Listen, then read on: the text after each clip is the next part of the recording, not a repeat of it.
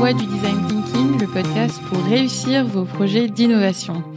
Dans ce podcast, j'interviewe des sociologues, des anthropologues, des designers, des facilitateurs, des entrepreneurs et des créatifs, tous experts en innovation, pour nous éclairer sur les stratégies, les pratiques, les techniques et les conseils que vous pourrez mettre en pratique.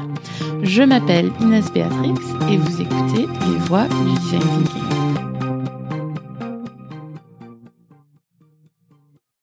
Aujourd'hui, j'interviewe Gauthier Eloco. À mi-chemin entre le design, le coaching, la facilitation et la formation, Gauthier est spécialisé dans les approches de design thinking et de créativité.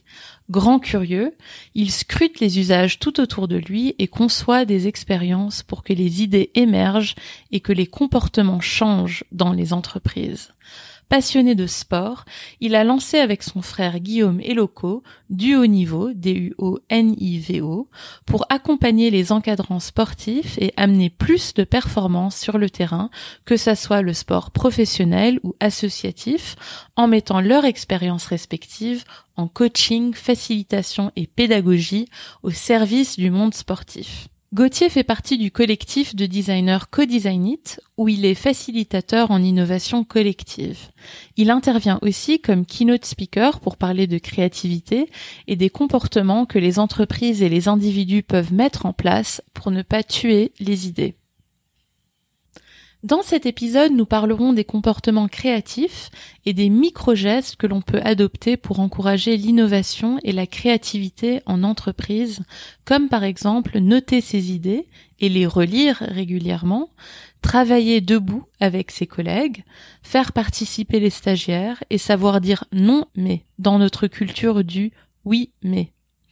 Nous parlerons aussi des plus gros freins à la créativité pour les grandes entreprises avec lesquelles ils travaillent, comme par exemple le fait que beaucoup d'entreprises pensent qu'avoir quelques moments dédiés à la créativité suffisent à être créatif et innovant. L'importance de ne pas passer son temps à débattre, mais d'avancer dans un projet, on parlera aussi des questions que Gauthier aime poser pendant les workshops et les keynotes qu'il anime, les mauvaises recommandations qu'il entend trop souvent dans son domaine d'expertise, la valeur qui lui tient le plus à cœur et les livres qui l'ont le plus inspiré. Bonne écoute. Je commence euh, par une question que j'aime bien poser au profil euh, créatif comme le tien. Qu'est-ce qui a fait que tu as voulu te spécialiser dans la créativité et les méthodes d'innovation? Est-ce que tu peux retracer cette décision à une rencontre ou à un moment particulier dans ta vie d'enfant ou d'adulte? Très bonne question. euh, sans faire ma psychothérapie, quand j'étais petit, moi, je voulais être inventeur. Mhm. Euh, concrètement, lorsque vous allez répondre ça à votre instituteur ou institutrice à l'école primaire, on va vous dire que c'est parfois que ça peut manquer un peu de concret. euh, mais moi, je voulais être euh, inventeur, tout ce qui était, euh, tout ce qui tournait autour du monde des idées, ça m'a toujours énormément plu. Mm-hmm. Et donc, je me fixais pas vraiment à un métier en tant que tel. Je crois que il y avait, j'avais une fixation sur le, peut-être le fait de créer son entreprise, quelque chose qui m'intéressait beaucoup. Euh, maintenant, je suis plus intéressé dans le fait de proposer des idées, les concepts, moins de les développer en tant que tels aussi. C'est ce qui a aussi, ce qui m'a aussi amené à davantage m'intéresser au côté créatif, qui peut être potentiellement plus en amont, euh, dans la logique de je propose ou je vais trouver des solutions, euh, moins derrière, dans, foncièrement dans leur développement. Donc une volonté petit, j'avais un idole, c'était euh, Léonard de Vinci, un personnage qui me fascinait énormément, euh, dans la capacité à, créer, à proposer toujours plus.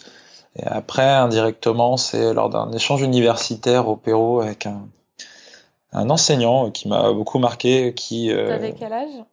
J'avais à ce moment-là 22 ans, c'était la dernière année d'études. Mmh. Euh, avec un enseignant qui s'appelle Piero euh, Morosini, euh, péruvien, qui avait travaillé à l'IMD Lausanne, qui avait écrit un, un livre qui s'appelle Les sept clés de l'imagination, qui était pas mal fait spécialisé sur le, le monde de l'imaginaire, comment est-ce que l'imagination peut nous aider à résoudre des problèmes. Indirectement, je pense qu'il parlait aussi de créativité. J'avais un cours avec lui qui s'appelait Design organisationnel. Et l'idée, c'était comment est-ce qu'on repense les process à l'intérieur des entreprises et là, j'ai vu un, un, intérêt, parce que je me suis dit, tiens, pour une fois, on a une réflexion qui est assez créative, avec l'idée qui est de, de proposer, d'être en amélioration constante et de repenser aussi les expériences, euh, l'expérience des utilisateurs. Donc indirectement, on a, il a commencé à me présenter IDEO, donc ça c'était il y a, il y a 9 ans, j'ai commencé à regarder un petit peu de, de quoi parlait le design. Peut-être juste euh, pour euh, ceux qui savent pas ce que c'est IDEO, si tu peux expliquer ce que c'est. Bien sûr, donc IDEO, c'est, euh, on peut dire, c'est l'agence leader de, une agence de design qui vient travailler aujourd'hui euh, au-delà des produits ou des services, mais même des réorganisations d'entreprises. Leur organisation était assez tournée sur une approche euh, transverse, en, multipliant, en réunissant autour des différents projets des problématiques sur lesquelles ils travaillaient, différents corps de métier, des ingénieurs, des ethnos, des sociaux, des personnes issues du marketing, de la communication. Donc vraiment une capacité euh, à avoir des points de vue très différents pour pouvoir répondre à des problèmes euh, de manière vraiment idoine et très précise. Et est-ce que tu dirais que c'est suite à ta rencontre avec Piero Morosini que tu as décidé de te spécialiser en innovation organisationnelle? Euh, Ouais, suite à cette rencontre, on a eu plusieurs, plusieurs moments ensemble. On s'est revus en dehors même des cours pour, pour essayer de comprendre qu'est-ce qui était intéressant à faire dans euh, quand on a 22 ou 23 ans, qu'on est en sortie d'études euh, aujourd'hui, quoi? C'est quoi le, truc où on apprend le plus et où on se forme le plus par la pratique en tant que tel. Je pense qu'à cette époque-là, moi, j'étais, euh, je finissais mes études en école de commerce, j'étais assez attiré par des, des entreprises qui travaillaient sur du conseil en, stratégie. L'idée, c'était de se dire, OK, on, on, pense le développement, on euh, projette le développement d'une entreprise et son, son, cheminement. Lui me disait, bah, lui il avait travaillé chez, chez McKinsey, grand cabinet de conseil en stratégie, et travaillé chez eux pendant plus de 15 ans. Il me dit, aujourd'hui ça sert à rien de finir à 4 heures du matin pour faire des PowerPoint et des rapports. Faut, faut les mettre les mains dans le cambouis. Euh, faut aller toucher tout ce qui a trait à l'innovation, aux usages. Euh, c'est beaucoup plus intéressant, on apprend beaucoup plus et les responsabilités sont des responsabilités qui sont plutôt euh, tourner sur de l'action et du faire euh, plutôt que sur de la réflexion et de la projection théorique. Donc c'est lui qui m'a pas mal incité à aller à ce niveau-ci. Et euh, petit à petit, donc moi je, me suis familiarisé avec le, monde du design, surtout l'approche du design en tant que tel, qu'elle soit théorique ou aussi pratique.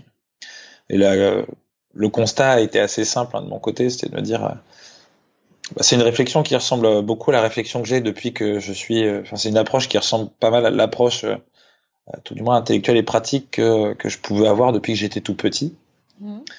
Et donc, je me suis euh, vachement bien trouvé sur cet univers-ci, euh, où, où il y a un moyen d'aller proposer des idées plus rapidement, de les pousser plus rapidement, de les, de les développer, de les mettre un peu plus en pratique. Donc, euh, super intéressant. Moi, ça m'a ça m'a littéralement convaincu, mais ça s'est fait de manière assez spontanée et naturelle.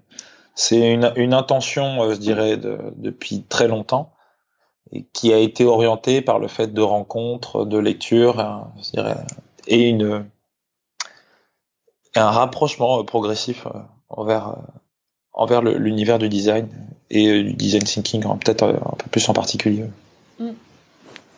Alors, je voulais te poser quelques questions sur ton travail euh, justement euh, actuel en tant que facilitateur de euh, workshop et keynote speaker. Quels sont les comportements créatifs que tu encourages? Les comportements créatifs que j'encourage. Ouais. Les comportements, il y en a plein. Bah, justement. Il y en a plein. Euh... Il y en a plein. En fait, peut-être un des prioritaires qui reste mm. assez important, euh, c'est le premier truc, c'est de se dire qu'on on doit lâcher l'illusion du, du 100%. C'est-à-dire que tout, euh, ça sert à rien de courir après un geste de perfection en tant que tel. Euh, c'est plutôt de se dire, lorsque vous êtes déjà content de ce que vous avez fait à 60%, allez regarder à quoi ressemble l'action suivante. C'est ce qu'on explique aussi sur les prototypes ou autres, c'est de se dire, quand vous êtes en train de, prototyper, on n'essaie pas de faire un truc beau et léché, on s'en fout. L'utilité, c'est de progresser et d'apprendre. Un des premiers comportements créatifs en tant que tel, c'est tester des choses, ok, mais surtout euh, essayer d'en tirer des apprentissages. Euh, la créativité en tant que telle, sans une utilité euh, poussé pour la personne qui amène ou projette une idée, ça sert à rien. Euh, de la même manière, si on reprend les, des méthodologies type Lean Startup, on est sur construire quelque chose, lancer un test, mesurer, tirer un apprentissage.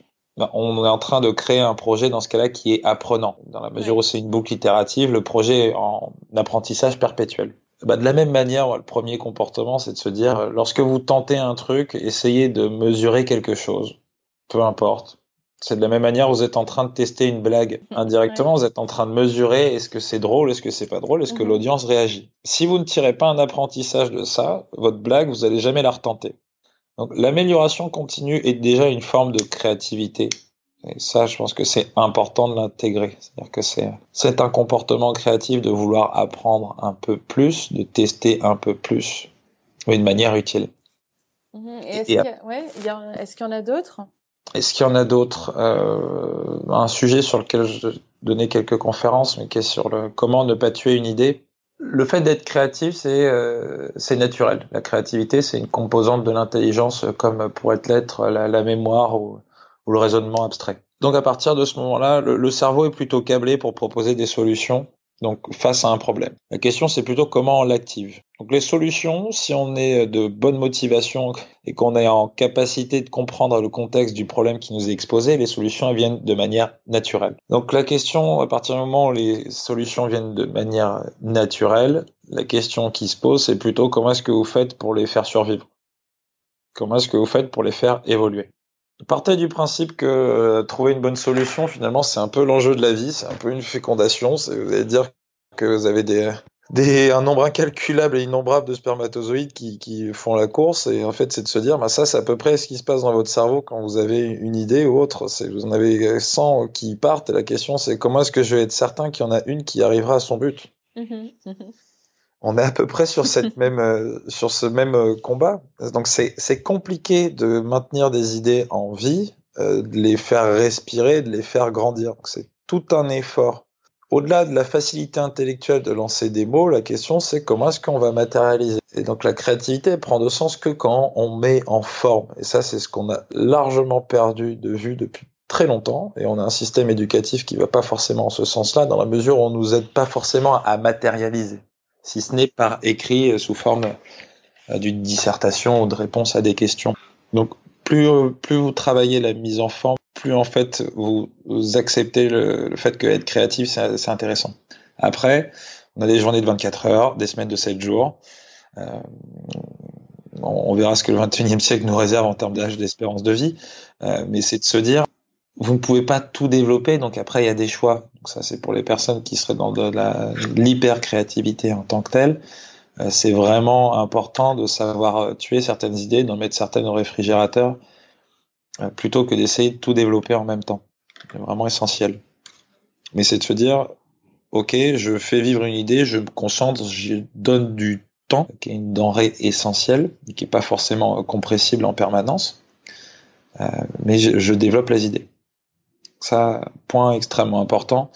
Euh, un autre a priori qui est aussi euh, très très enfin très important aussi sur le, point de vue de la créativité, euh, c'est de se dire tout simplement que tout le monde peut avoir des bonnes idées, même votre ami le plus débile dans votre groupe de potes. On n'a pas besoin d'avoir fait une très grande école pour être capable de proposer des solutions. Et ça, je pense que c'est un, c'est vraiment un acte essentiel à casser dans beaucoup d'entreprises. C'est-à-dire que la fonction, l'expérience font que l'idée sera meilleure. C'est totalement faux. Euh, j'ai souvent comme conseil euh, auprès de mes clients de dire euh, faites venir des gens qui sont depuis très peu de temps dans l'entreprise pour qu'ils puissent avoir un regard neutre, peut-être un peu plus neutre sur le sur un contexte, ou parfois même quasiment un regard naïf, mmh. un peu plus détaché. Et euh, une matière première, j'en parle positivement quand je parle de, matière première, sur des, sur brainstorming ou des réflexions de projet, c'est généralement les stagiaires euh, qui, eux, sont là de manière temporelle, sont un peu plus détachés euh, du quotidien professionnel parfois aussi, et donc peuvent avoir un regard relativement neuf. La diversité est importante, parce qu'à partir du moment où tu as une différence de point de vue, tu as, forcément aussi une question de conflit, et le conflit est foncièrement source de valeur à tout du moins dans la réflexion lorsqu'on vient proposer des solutions. mais c'est surtout aussi avoir des regards qui peuvent être détachés. le modèle économique des, consultants ou des coachs réside sur le fait que les personnes ne réussissent plus à prendre de hauteur ni faire une sorte de déplacement latéral vis-à-vis de leur quotidien pour pouvoir proposer de nouvelles idées. Mhm. Euh, c'est essentiel de savoir euh, zoomer et dézoomer sur son propre quotidien pro pour maintenir une forme de fraîcheur intellectuelle qui va vous permettre de proposer des idées. Ouais. C'est absolument essentiel. On peut appeler ça un temps d'inspiration, mais c'est souvent plus des temps euh, euh, d'expiation ou d'expiration, euh, dans, dans, la mesure où les personnes sont plus en train de souffler que de respirer. Euh, mais c'est de se dire comment est-ce qu'on crée des rythmes qui maintiennent éveillés les équipes pour qu'elles soient en permanence alimentées, mais qu'elles aient aussi le temps de prendre du recul et de la hauteur sur leur quotidien professionnel. C'est essentiel pour pouvoir mieux proposer. Mmh. Mmh, mmh, euh, oui, donc beaucoup d'entreprises ont envie d'innover, mais euh, il y en a beaucoup qui ont vraiment du mal à y arriver pour une foule de raisons. Euh, et je me demandais, à ton avis, dans ce que tu as vu, quels sont les plus gros freins aux méthodes créatives pour les grandes entreprises avec lesquelles tu travailles? Bah, Je pense que ça se limite à un brainstorming de un quart d'heure, la créativité dans la semaine, que ça s'organise sur des temps qui sont dédiés, alors qu'en fait, ça euh, devrait davantage faire partie de la culture de l'entreprise. Dans la mesure où, en fait, c'est de se dire, euh, si on considère la créativité, ce que je, ce que je disais tout à l'heure, que la créativité a une composante de l'intelligence comme la mémoire, c'est-à-dire que vous avez 15 minutes dans votre semaine, vous avez créé un brainstorming, vous dites ça, ça va être un temps créatif. Mm-hmm. Bah, de la même manière, on pourrait imaginer, pour amener l'absurdité de la situation, que vous avez euh, une demi-heure euh, dans la, dans la semaine qui est dédiée à la mémoire de l'entreprise. ouais. Ouais, au fait qu'on est en capacité de se souvenir de certaines choses. Et donc en fait, c'est plutôt de se dire comment est-ce qu'on la laisse s'exprimer sur le quotidien euh, classique plutôt que de l'enfermer même sur des créneaux. C'est essentiel d'avoir des sortes de sprints ou de moments dédiés, mais c'est surtout il faut que ça soit il faut que ça sorte de, des quatre murs de la salle de réunion. Si on permet ça, on va être davantage dans une forme de culture. une pratique managériale que je pousse souvent, qui paraît parfois absurde, mhm. lorsqu'on est euh, manager, si vous arrivez sur euh, votre euh, espace de travail, vous avez vos équipes un lundi matin et que vous dites bonjour, est-ce que quelqu'un a une idée à me proposer? Non pas forcément à, à propos d'un problème dédié en tant que tel, mais c'est de se dire, est-ce que quelqu'un a eu une idée intéressante la semaine dernière et veut me la soumettre? La première semaine, il y a peu de gens vont forcément répondre. Parce qu'ils disent que c'est nouveau, mais entre guillemets, on ouvre une première porte pour dire je vous autorise à. La deuxième semaine, on répète le geste. Est-ce que quelqu'un a des idées à soumettre, euh, un flash intéressant, là, qui puisse en faire part à tout le monde? Mm-hmm. Là, vous allez peut-être avoir une proposition qui sera peut-être un peu timide, et ensuite, l'idée, c'est la troisième et la quatrième semaine de répéter le même geste. Hmm. Et les personnes, petit à petit, se sentent autorisées et comprennent qu'il y a un temps qui est peut-être informel, donc qui n'est pas forcément un temps dédié de 10 minutes euh, chaque lundi matin, mais il y a un temps où ils vont pouvoir, où les personnes vont pouvoir venir vous voir et proposer leurs idées, leurs suggestions. Euh, d'amélioration ou des, euh, des solutions qu'ils ont vues par rapport à un problème rencontré. Euh, c'est de se dire davantage mettre en mettre en place des formes de, de fenêtres ouvertes ou surtout montrer aux collaborateurs qu'ils ont l'autorisation de proposer. Ouais, et qu'on les encourage à s'exprimer. Ouais, tout à fait. ouais.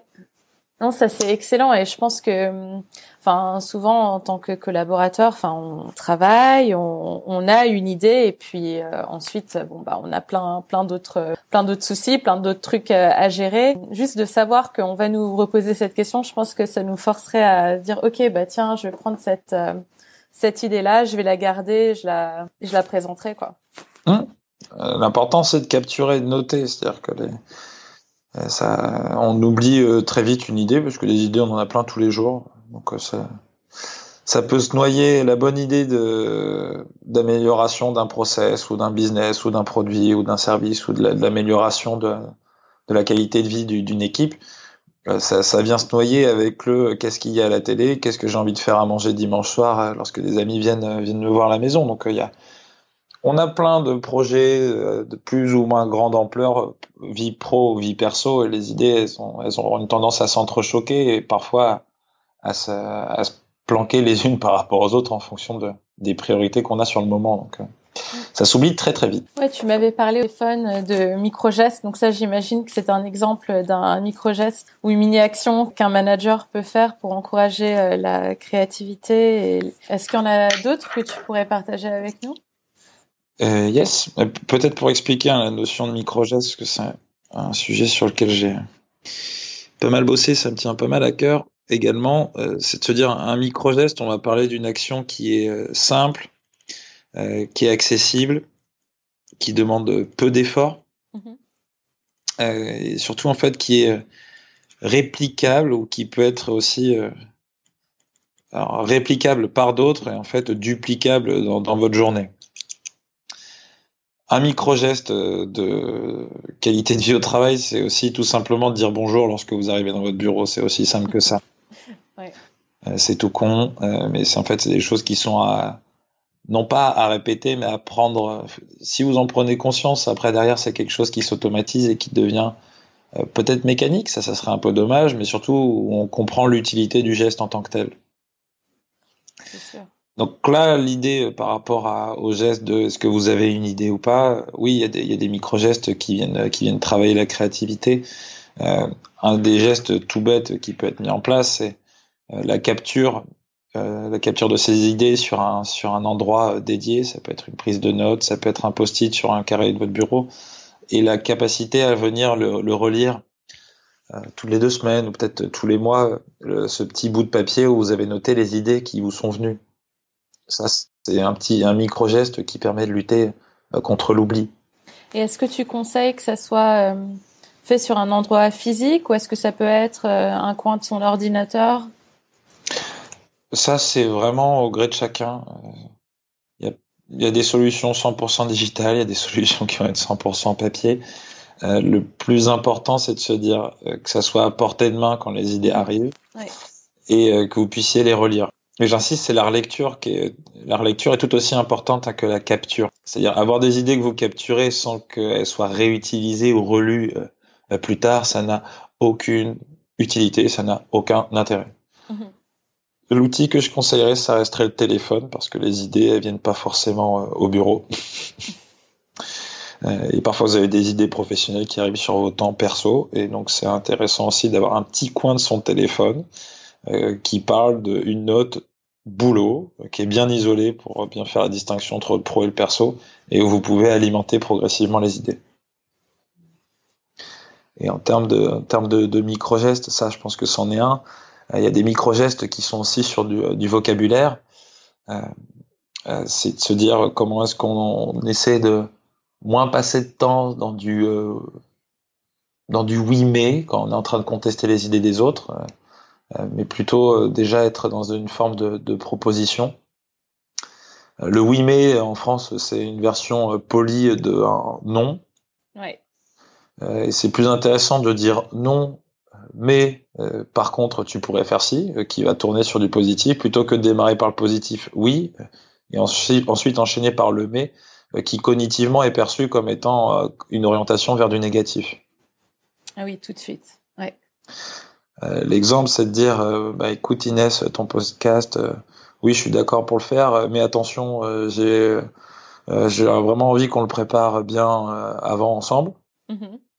Il y a une différence à dire non, je suis pas trop pour le faire, mais par contre, si on travaille ensemble la préparation, euh, ça m'intéresse. Tu préfères la deuxième option? La deuxième est plus intéressante parce qu'elle va être une forme de constru elle est constructive plus qu'autre chose. Et dans la perception de la personne qui entend et écoute, le non est peut-être dur, mais par contre, ce qui est intéressant, c'est de se dire que on va partir sur une deuxième partie de phrase qui sera tournée sur de l'amélioration. Mmh donc c'est vraiment euh, la deuxième partie de la phrase qui est plus importante euh, ok, c'est marrant parce que j'avais entendu euh, un conseil similaire, mais là vraiment. Euh, tourner sur du oui et. Oui, vraiment tourner sur le oui et. Donc j'étais intéressée justement par le fait que là tu tu suggères de dire bah en fait euh, si tu sens le non, euh, dis-le quoi. mais ensuite oriente vers quelque chose de positif. Est-ce que tu penses que ben, moi, pourquoi, je pourquoi faire du, du non et puis ensuite du positif et pas du oui et quelque chose de positif je, je te laisse. Ben, le, le, oui et j'en étais assez partisan. Je trouve que ça reste intéressant. seulement aujourd'hui, c'est une pratique qui est relativement commune, qui est sujet aussi à manipulation facilement. Oui et tu pourrais faire ci. pour moi, c'est plutôt une dire non, je suis pas forcément d'accord avec ce que tu présentes regardons ensemble ce qui est une amélioration. L'authenticité quand le non est existant, c'est mm. pas de remplacer le oui mais par du oui et, c'est dire non, ça je le sens pas. Euh, par contre, regardons ensemble comment on construit un truc intéressant.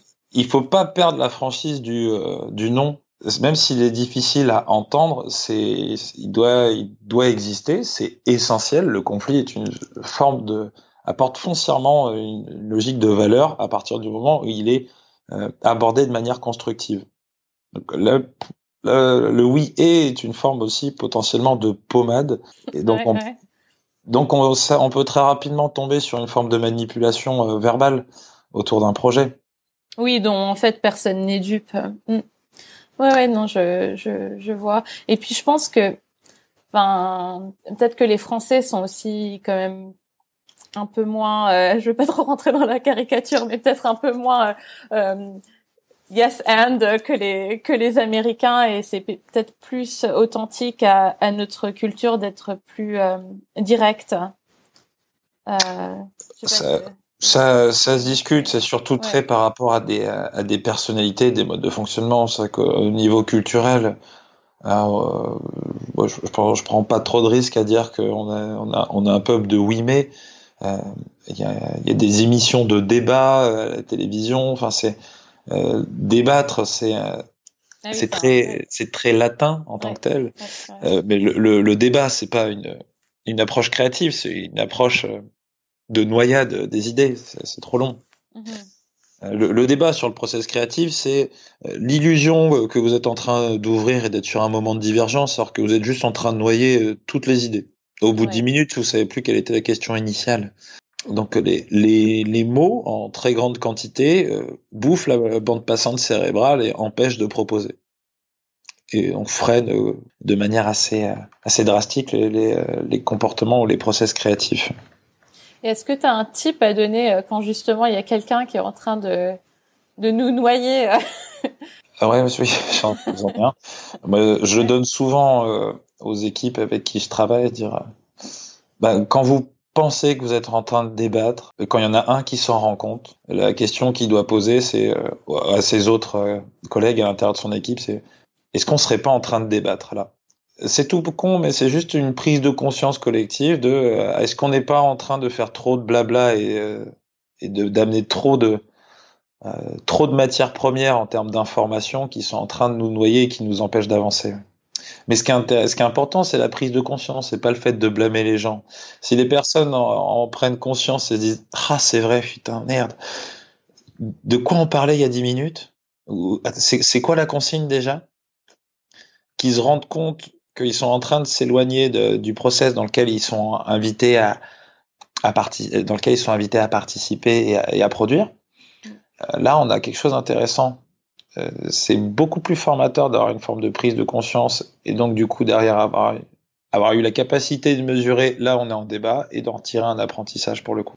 Et d'ailleurs c'est important parce que c'est plus on s'en rend compte en faisant les erreurs de toute manière plus on est en capacité d'apprendre et de, de, ne pas reproduire les mauvaises pratiques. Je fais beaucoup d'interventions qui sont basées sur des exercices qui sont remplis de pièges pour que les gens se plantent, que ça soit difficile pour eux euh, mais qu'après ils comprennent qu'il y a certaines erreurs qui ne sont qui ne sont à, éviter, qui sont, qui sont pas à refaire. Bah tiens, d'ailleurs, ça m'amène à, ma prochaine question. Euh, je voulais te poser euh, de quel est un exercice en fait que tu recommandes à, à ton audience ou donc euh, ou avec les gens avec lesquels tu travailles euh, de faire en workshop par exemple? En workshop sur du design thinking, si on... par exemple, oui. Par exemple. Euh... Quand tu fais un keynote, hein. enfin, c'est vraiment comme tu, comme tu veux. Tac, tac, tac. Après, le keynote, il y en a, il y en a sur, sur différents sujets, hein, sur, que ce soit sur les comportements créatifs ou comment essayer plus, comment ne pas tuer une idée.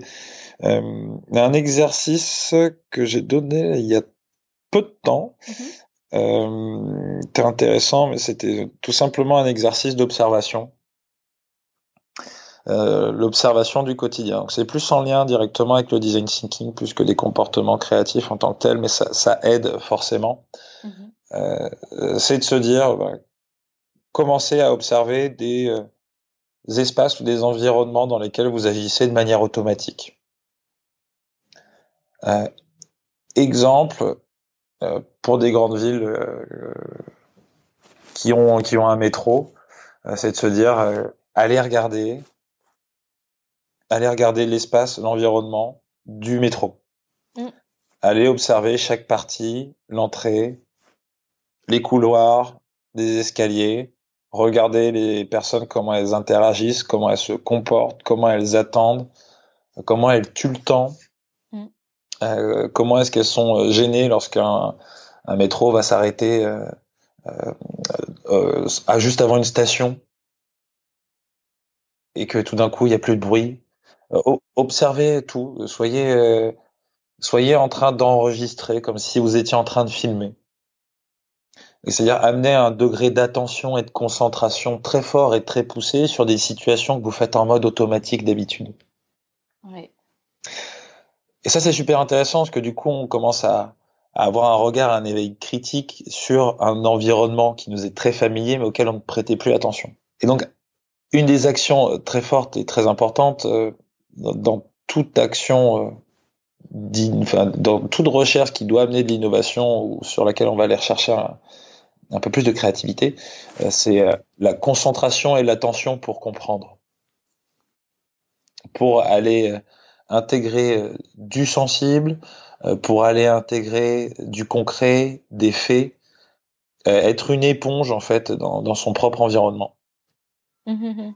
Et oui, avoir un peu ce regard externe. Oui, regard externe, mais c'est surtout de se dire que euh, vous êtes une caméra qui enregistre le son, la vidéo, qui va comprendre les odeurs, qui va regarder comment des personnes interagissent. c'est être euh, objectif, ça c'est certain. On l'est jamais à 100%, mais être l'être le, le, plus possible. Mais surtout derrière, se dire que c'est de l'information qu'on est en train de capturer, elle va nous permettre de fonder et développer un esprit critique également. Quand vous agissez de manière automatique, mécanique, on peut même parler robotique en tant que tel, euh, on, on, perd cette faculté à, de présence et d'attention et de concentration sur, sur plein de petites choses. Et une fois qu'on commence à les, les, relever, à les analyser, à les observer, euh, le cerveau, il distingue qu'il y a des besoins et qu'il y a des problèmes. Et après, on a un, magnifique euh, organe qui permet d'apporter des solutions à chaque fois qu'il rencontre un problème. Donc, euh, exact. En fait, c'est vrai que là, on active plus vite. Ouais, ouais. Si on voit pas le problème, parce qu'on l'accepte juste comme quelque chose qui fait juste partie de notre champ, enfin de du quotidien. Du quotidien, voilà c'est vrai qu'on va pas réfléchir à des solutions, mais si on voit les choses comme un problème, et eh ben oui, on, tout de suite, on, ouais, ouais c'est très intéressant, ouais. Et ça se travaille. Ouais, ouais, ouais. ça se travaille. Alors ça, ça veut pas dire qu'il faut être comme ça toute la journée, hein, c'est juste épuisant. Euh, mais c'est de se dire, il y a certains moments, on s'arrête, on observe, on comprend, on regarde et on ne fait que ça, que ça, que ça, que ça, que ça. Et on est juste en train de nourrir euh, je dirais, notre, euh, notre entonnoir à, problème, à problème ou à faculté à venir sentir ou percevoir des besoins auxquels on répond pas forcément. Alors, je voulais aussi te demander quelles sont les, les questions que tu aimes poser à ton audience, euh, euh donc si tu fais un keynote ou, euh, ou à tes clients ou juste généralement. Moi, la question par, à des clients généralement, la première question que je pose, c'est celle qui, qui me plaît le plus, c'est si par exemple on doit organiser un séminaire avec 100 ou 200 personnes, ou même un, petit atelier ou un temps créatif, je leur demande, euh, ça serait quoi pour vous un séminaire ou un temps créatif qui serait, qui serait totalement foireux et planté? Mmh Je leur fais imaginer le pire, que, et c'est une question qui est parfois assez étonnante. Euh, mais en leur faisant imaginer le pire, euh, moi je, je n'ai plus qu'à travailler sur un effet miroir par rapport à ce qu'ils recherchent. Vous avez davantage de consensus sur ce que les gens ne veulent pas que sur ce qu'ils veulent. Donc ça, c'est une pratique, euh, une pratique qui est essentielle dans un rapport avec un client, c'est de savoir qu'est-ce qu'on veut éviter. Et ensuite, si je reviens bien sur ta question, euh, une phrase ou une question bien posée. Euh, ouais, il y, a toujours, euh, c'est toujours une question qui est un peu gênante. Mais je, pose la question. Mais en fait, elle l'est pas, elle l'est pas dans les dans les mots en tant que tel. Euh, mais c'est de se dire, est-ce que quelqu'un a déjà eu une bonne idée dans cette salle? Et en fait, les gens savent pas ce que c'est qu'une bonne idée. Il n'y a pas, il y a pas de définition il y a quasiment jamais un seul bras qui se lève. C'est vrai? Oui, ah, c'est vrai. Je suis vraiment étonné en fait, vraiment. Bah oui, mais il y a une forme de timidité. Et puis en fait, la question c'est de se dire. C'est ça surtout. C'est la timidité. Ah ben, un, il y a la timidité. Deux, euh, on n'est pas forcément dans une culture où c'est important de dire si si, moi j'ai des bonnes idées. on se dit qui est cette personne pour oser dire qu'elle a des bonnes idées? Et donc en fait, les gens sont relativement timides quand il y a quelques bras qui se lèvent, euh, derrière, il y a généralement la deuxième question qui est de savoir, ok, et parmi vous, mm-hmm. euh, quels sont ceux qui, ont mis en place, qui l'ont mis en place cette bonne idée? Et là, euh, bah, soit tous les bras se baissent, soit en fait tous les bras restent élevés, et puis on comprend que la satisfaction en fait d'une bonne idée, elle est plus dans sa matérialisation. Donc s'il y a quelques bras qui se lèvent sur le fait, est-ce que vous avez une bonne idée? Euh, c'est généralement fait des personnes qui ont mis en place, qui ont matérialisé. Et donc, par exemple, quel conseil est-ce que tu donnerais à quelqu'un qui a une idée? Ça serait de bah, tout de suite la noter déjà. Un, euh, tu la notes. Deux, si tu as du temps devant toi et de l'énergie, que ça te fait marrer, que tu as, du plaisir à le faire, euh, tu mets très rapidement en place. Et surtout, tu fais au lieu de demander l'avis à d'autres tout de suite c'est plus intéressant de faire et de démarrer euh, que de demander des avis.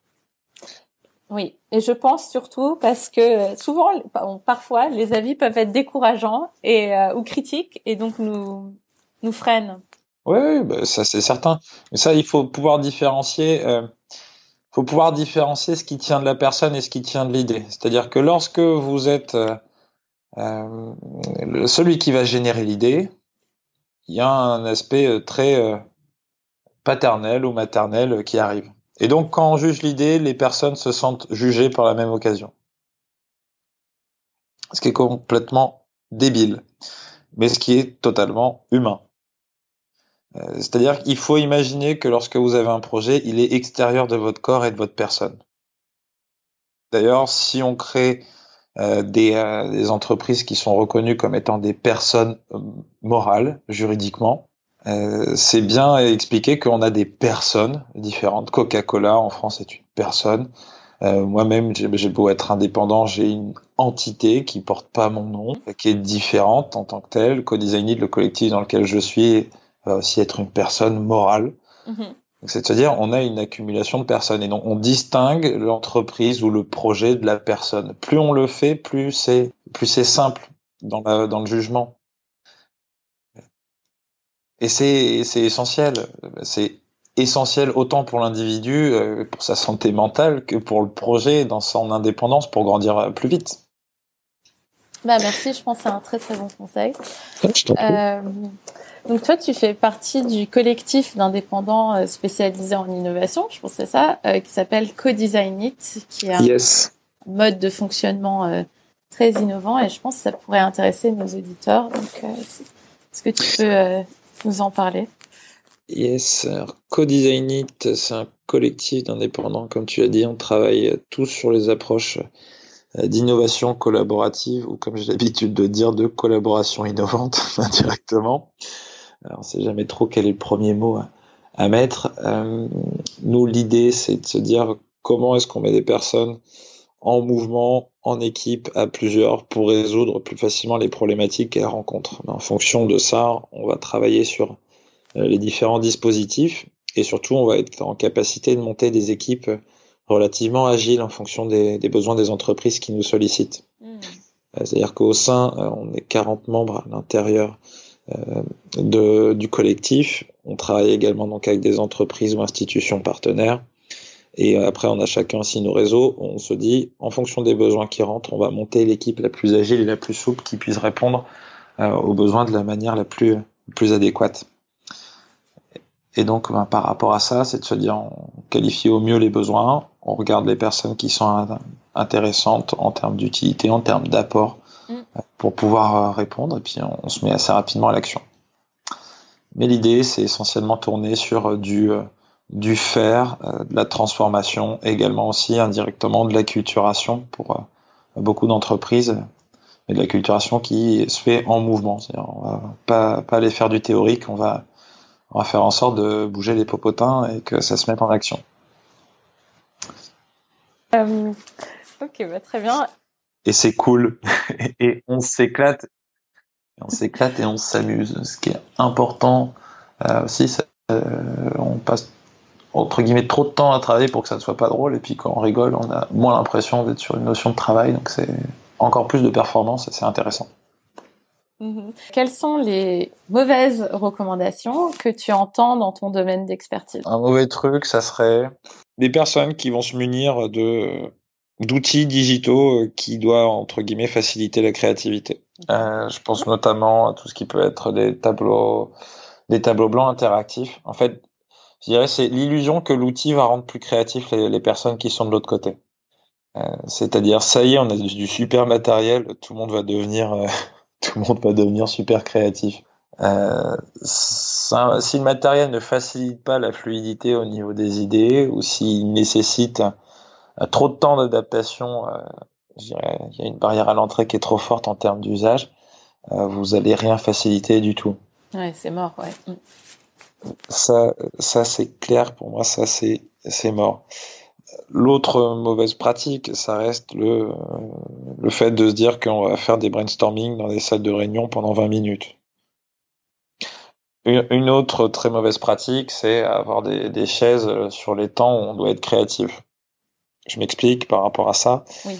Euh, c'est tout bête. Euh, la dynamique des idées, va aussi avec la, question de la dynamique corporelle. Si vous voulez faire travailler les personnes de manière créative, vous avez plutôt intérêt à les mettre en mouvement et à les mettre debout euh, qu'à les mettre assises. C'est pas lorsque vous êtes au fin fond de votre canapé en train de regarder une série sur Netflix, désolé, je sais pas si on doit citer des marques, euh, que vous allez avoir des idées qui vont émerger. Donc, soyons très clairs, la stabilité et la sclérose du corps en étant euh, littéralement assis sur sa chaise et en regardant sa table, c'est clairement pas la posture qui va vous permettre d'aller chercher de la nouveauté. Ouais, ouais, on n'est vraiment pas dans une posture euh, proactive. Exactement. en retrait, en fait. Ouais. En fait, le signal que vous envoyez à votre corps, c'est euh, je suis passif. Enfin, pas à votre corps, mais à votre cerveau. Mm. Votre corps envoie un message de je reste passif. Être debout lorsque vous êtes sur une forme de réflexion, un, ça vous met dans une forme de dynamique. Deux, ça vous envoie le message de il faudrait qu'on trouve assez rapidement une solution parce que je vais pas pouvoir rester debout éternellement. Et ça c'est absolument euh, bah, le principe des stand-up meetings euh, qui est beaucoup utilisé sur du, sur des méthodes agiles de type oui, type Scrum. Pardon, expliquez d'ailleurs euh, ce que c'est les stand-up meetings. un stand-up meeting. Oui, alors ça serait une traduction en français. Je crois que ça n'a pas encore été francisé, mais on va appeler ça une réunion debout. Ça sera très bien. Euh, de manière très simple, mais ça me va bien. Donc sur une réunion debout, euh, l'idée c'est euh, vous faites un temps collectif avec votre équipe qui est un temps court. Et lorsqu'on travaille sur des méthodes agiles du Scrum, l'idée c'est souvent de se dire qu'est-ce que vous avez fait, qu'est-ce que vous avez fait en termes de production hier, qu'est-ce que vous allez faire en termes de production aujourd'hui, que chacun puisse avoir l'info et éventuellement que des personnes puissent se dire qu'elles vont travailler ensemble sur un temps dédié euh, parce qu'elles ont des infos qui permettent d'alimenter les, de s'alimenter les uns les autres. Le principe d'une réunion debout, euh, le principe, le principe euh, global, c'est de se dire qu'on va très très vite euh, sur ce qu'on a envie d'atteindre en termes d'objectifs. Avec quoi est-ce qu'on a envie de ressortir d'une réunion debout qui durerait 20 minutes?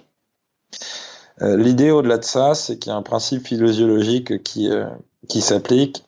Vous ne pouvez pas, ou alors c'est relativement pénible, et faites le test chez vous si vous le souhaitez. Euh, restez debout, droit, 15 minutes avec les pieds exactement au même endroit.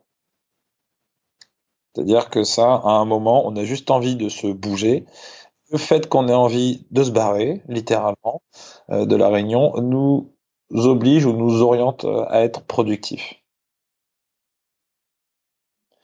Donc attention à la stabilité, à la posture assise, attention du coup aussi à l'espace dans lequel on réfléchit lorsqu'on est en termes de lorsqu'on veut travailler sur la créativité collective, ça reste relativement important de, prévoir et de et d'anticiper euh, les conditions d'environnement dans lesquelles on va faire s'exprimer les, les différentes parties, participants ou personnes.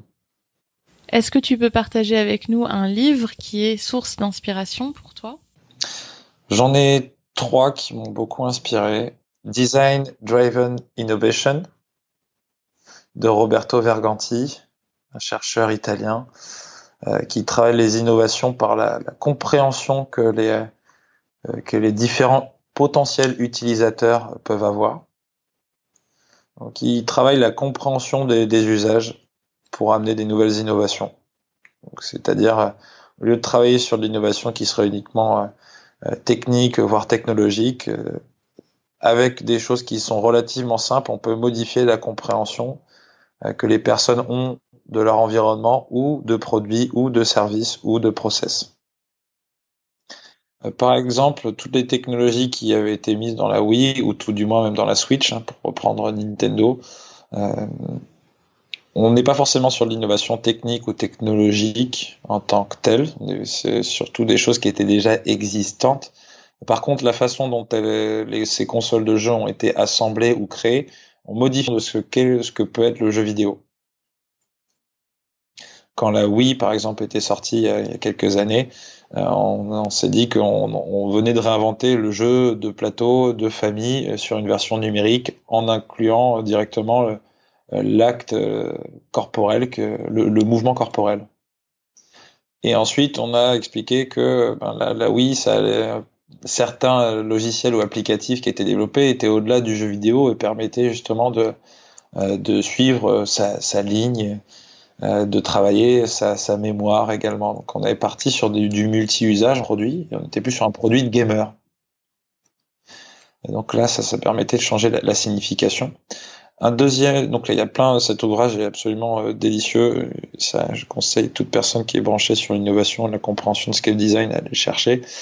Euh, un autre sur lequel j'ai bossé, c'était mon mémoire de fin d'études, c'est un livre qui s'appelle L'effet Médicis. Je crois qu'il existe que en anglais.